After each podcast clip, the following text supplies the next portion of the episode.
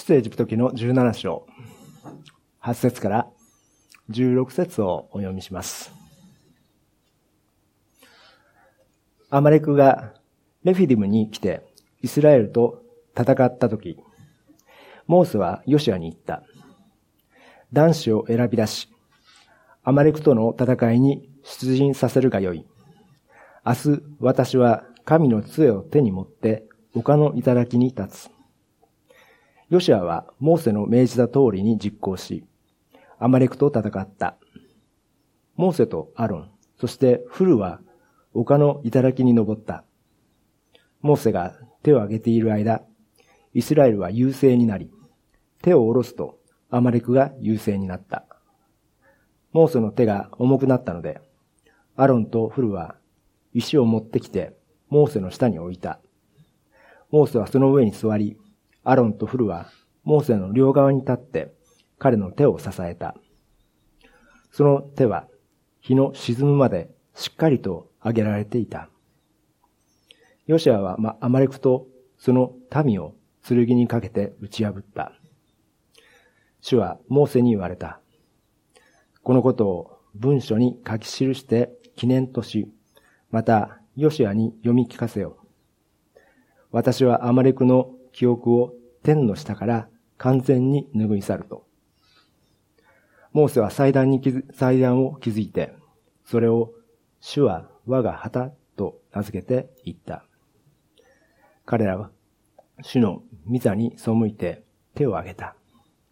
主はいよいよアマレクと戦われる。以上です。勝利の秘訣と、で、題して、御言葉の取り次ぎをさせていただきます。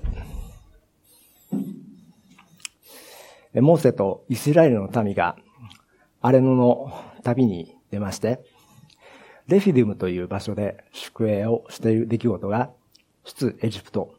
この17章、18章に記されている箇所です。何と言いましても、この数百万人とも言われるイスラエルの大群衆が移動しながら生活するわけですから、食べること、飲むこと、日常の何でもないことにも問題が起こってきます。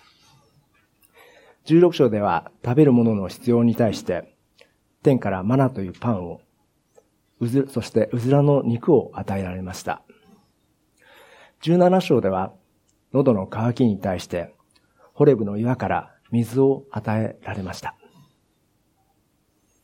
その都度不平不満をモーセにぶつける民に対して、神様は我慢強く、慈愛深く、必要を満たしてくださった、その見業を見てきました。今日の17章の後半では、これまでと一転しまして、アマレクという部族、この部族とイスラエルの戦いが繰り広げられています。これがイスラエル民族となって初めての戦いとなります。それまでは部族部族としての争いはありましたが、エジプトで増え広がったイスラエルの民族は、エジプトを脱出して民族として立ち上がり、そして初めての戦いとなります。8節に、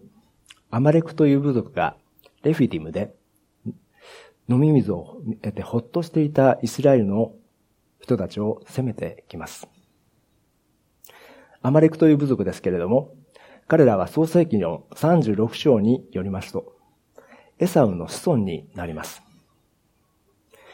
イサクにはヤコブとエサウの兄弟がいました。息子、息子の二人がいました。その兄エサウの子孫は、シナイ半島の北部に遊牧民として暮らしていました。そこへイスラエルの大群衆、数百万人とも言われる人々が移動してやってきたわけですから、恐れるのも無理はないかもしれません。この戦いはアマレクの方から仕掛けた戦いでした。その時の様子を、新明記の25章、5章15節に記されてあります。イスラエルの隊列の最も後方にある。この隊列についていくのがやっとという弱い人々の方から攻めていくという卑怯な手段でありました。9節で初めて登場する人物がヨシュアです。ヨシュアの意味は救いです。この救いという言葉のヘブル語読みがヨシア。では、ギリシャ語読みでは何と読むでしょうか？イエスとなります。ヨシアはこの後40年の間、荒野でモーセの従者として使えることになるエフライム族の勇者です。これから続く荒野の旅を通して、ヨシアがこう成長していく様子を見ることができます。ヨシアのモーセに対する従順な姿勢と、イスラエルの民が何度も何度もモーセに不平不満をぶつけていった態度とは、比較してみる必要があります。彼らは強く不平を言いながら、信仰は弱い者たちでした。ヨシアは当初は未熟で、モーセに対しても常に謙遜で従順でした。そして神に対する信頼は固い基礎でした。そのヨシアをモーセが見逃さなかったことも今後見続けていく大切なポイントです。私たち信仰者にとって信仰の成長を左右するのは日々の生活の営みです。ヨシアとイスラエルの民、この二つを見比べて、その点も注目していきたいと思うわけです。戦いの場面に戻りますけれども、ヨシアを出陣の指揮官に任せて、モーセは何をしていたかと言いますと、神の杖を持って、丘の頂に立ちました。モーセは9節で、明日杖を持って丘に立つと言っていますけれども、戦いのための準備は一日しかありませんでした。先ほどもイスラエルにとって初めての戦いだと言いましたけれども、戦いをする訓練もしていない。準備もできていないイスラエルの民でしたから、この時危機的な状況であったと言ってもいいと思います。その危機的な状況でモーセがしたこと、それは、モーセは常にそうなんですけれども、神に心を向けること、そして神に求めることでした。それが、モーセの役割でした。11節で、モーセの手は、日が沈むまでしっかりと上げられたとあります。ただただひたすら手を上げ、見守り続ける。本当に地味で目立たない働きでありますが、民数記12章で記されていますように、このモーセという人は、この地上の誰にも勝って謙遜であったと言われるゆえんが、ここにも見られます。アロンとフルがモーセの手を支えて、ついにイスラエルはアマレクを打ち破ることができました。危機的な緊急事態でしたが、モーセは霊的に支えるリーダーとして、ヨシュアが戦闘的な指揮官として適切な役割分担をすることで、このイスラエルの、イスラエルの民の共同体としての組織が少しずつ形作られていくことが見ることができます。14節で、このことを文書に書き記して、記念とし、ヨシュアに読み聞かせよとあります。書き記すという聖書執筆に関わる記述がここに書かれています。民数記の33章に、エジプトを出てからの旅の工程を神の命令によってモーセが書き留めたとあります。旧約聖書の、えー、創世記から新明記のこの5つの書物は、モーセの書かれたモーセ語書と言われています。この出エジプト記も、そのモーセ語書の一つですけれども、それはこの14節で、主はモーセに言われた。文書に書き記せ。と、ここから始まったのかもしれません。文字を使うこと。これだけの文章を書く能力。モーセはエジプトで生活をしていた時に、当時では世界最高と言われた教育を受けていました。40歳でミディアンの荒野に出て羊飼いをしている時、モーセは思ったのではないでしょうか。あの教育は何だったのだろうか。人が生きていくために何の役にも、何の役に立つのだろうか。私たちもそうですけれども、あの頃、勉強したことは何の役に立つんだろうかと思います。主の計画を信頼するならば、その時その時、その場その場で与えられたことを誠実に取り組むことが、主のくすしき計画に用いられることを覚えたいと思います。モーセはイスラエルの民を率いるリーダーとしても、この私たちに聖書を書き残すという重要な器としても用いられました。15節で、モーセは祭壇を築きます。それは、主は我が旗と名付けられました。イスラエルの民が自分たちの力ではなく、主に求めて、主がイスラエルと共にあったことを忘れずに感謝するためです。最後にモーセがアマレクに対して告げます。彼らは主の御座に背いて手を挙げた。主はいよいよアマレクと戦われる。ここでアマレクに勝つことはできましたけれども、このアマレクが絶滅したわけではありません。あくまでも攻め込まれた状況での戦闘に勝ったに過ぎません。この後もカナン人と一緒になってイスラエルを苦しめますし、獅子の時代、王国の時代になっても、イスラエルを苦しめることになっていきます。今日のこのアマレクの争いの出来事から二つのことに注目したいと思います。祈りとアマレク人についてです。一つ目の祈りについてですけれども、今日の聖書箇所には祈りという言葉は出てきません。しかし、祈りについて大切な要素が含まれていると思いました。アマレクとの戦いの中で、モーセは杖を持って丘に立っていました。イスラエルが戦っている間、ずっと杖を持って両手を上げ続けていましたけれども、これはもちろんおまじないや妖術のようなものではありません。モーセの祈り、それも取りなしの祈りです。図式的にもわかりやすいと思いました。地上ではヨシアたちが戦っています。丘の上にいるモーセは神様とヨシアたちの間に立ってひたすら祈っていました。パラルというヘブライ語があります。意味は取り出すとか仲裁する、またかばうといった意味です。モーセは丘の上でパラルしていた。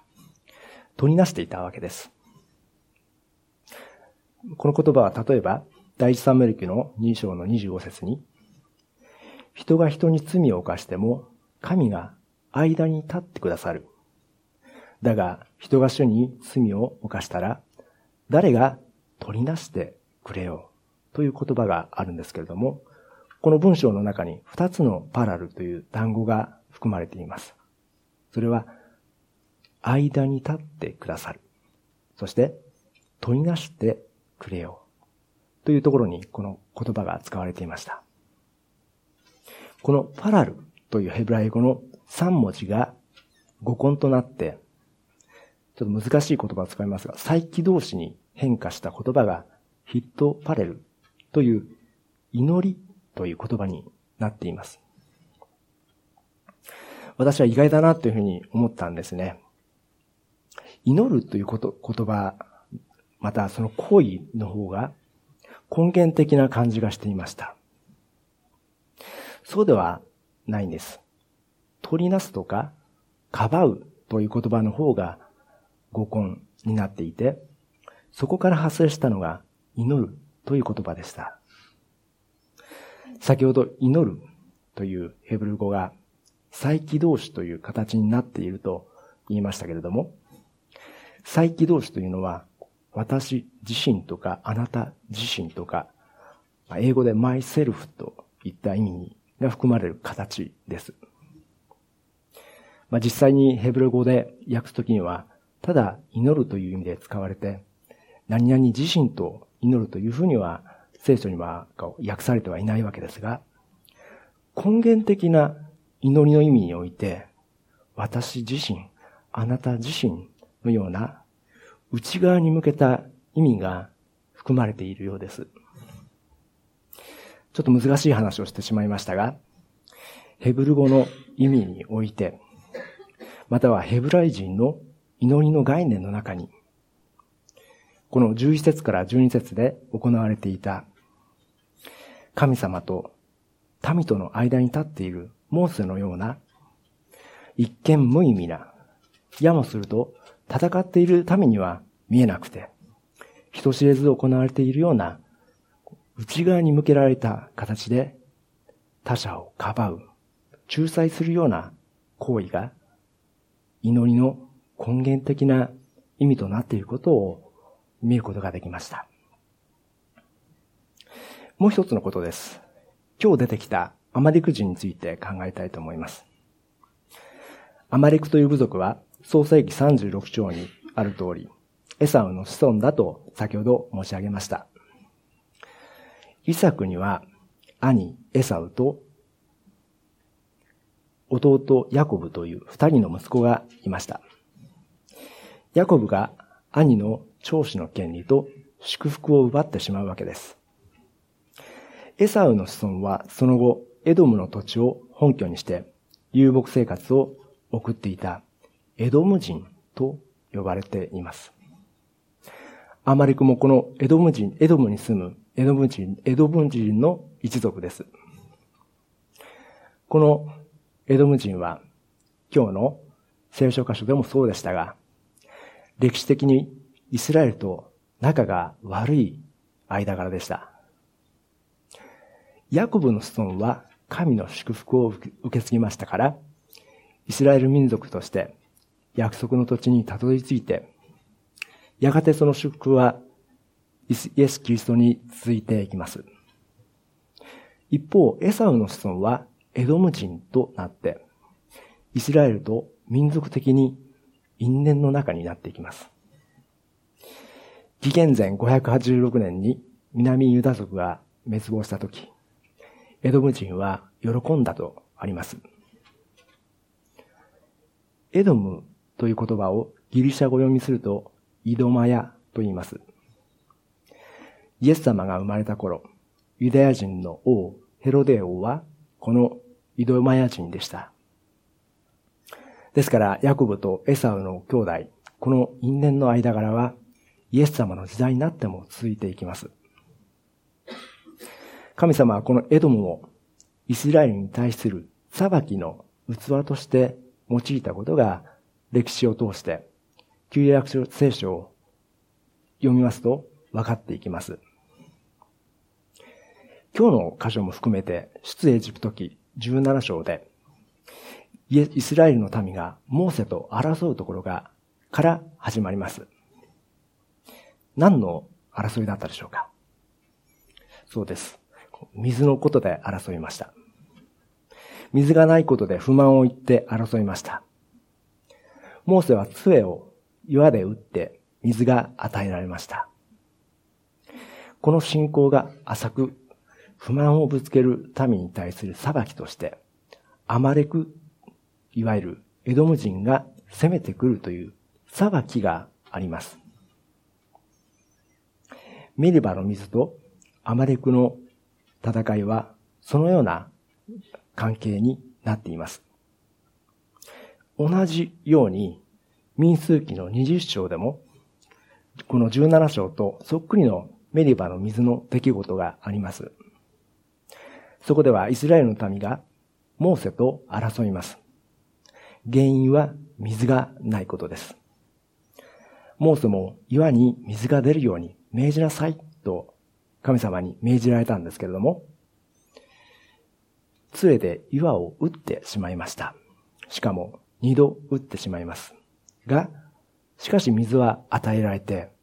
喉を潤すことができました。しかし、モーセと争ったことで、裁きがあります。イスラエルが通りたかったルートを、その土地の王が嫌がらせをして通しませんでした。それがまたエドムでした。そっくりの話ですけれども、この二つの出来事から水という必要を求めた結果、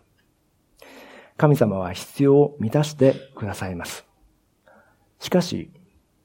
モーセへの反抗は神様に対する反抗となりますけれど、ま、なりますから、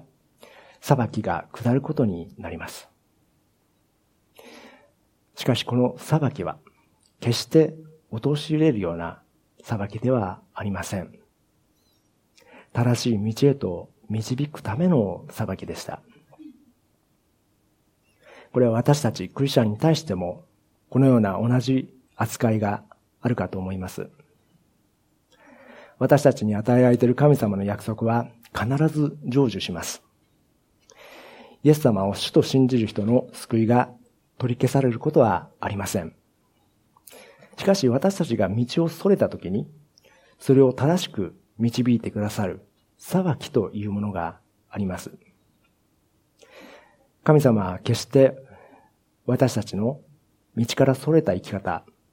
それに無関心であったり、無頓着であったりするわけではないんです。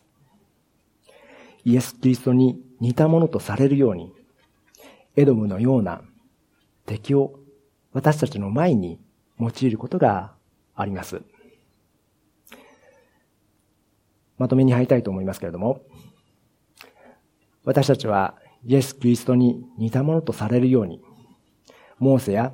ヨシアの謙遜と従順を模範として、イスラエルの民の不従順な不平不満が自分たちの中にも同じようにある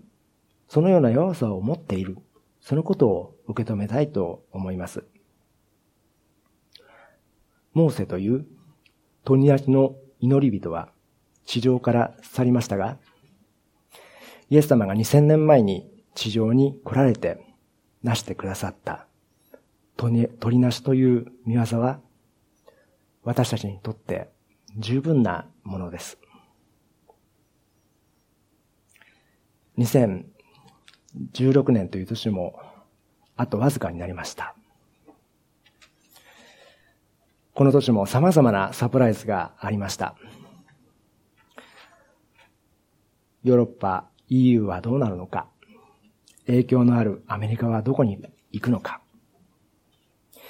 ヨーロッパでも、アメリカでも、そしてこの日本でも、寛容になることができない狭い心から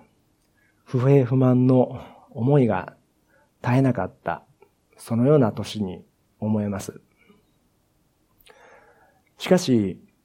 私たちは高ぶらず、謙遜になって減り下ることで、このような世の中でも、こんな小さなものにも、自分たちには信仰があることを気づかされます。今あるものを感謝して、明日に希望を持つ信仰です。求めれば与えられる信仰です。私たちを、私たちの求めをいつも取りなしてくださっている唯一の方に感謝して、新しい年にもまた希望を持って歩みたいと思います。では、お祈りいたします。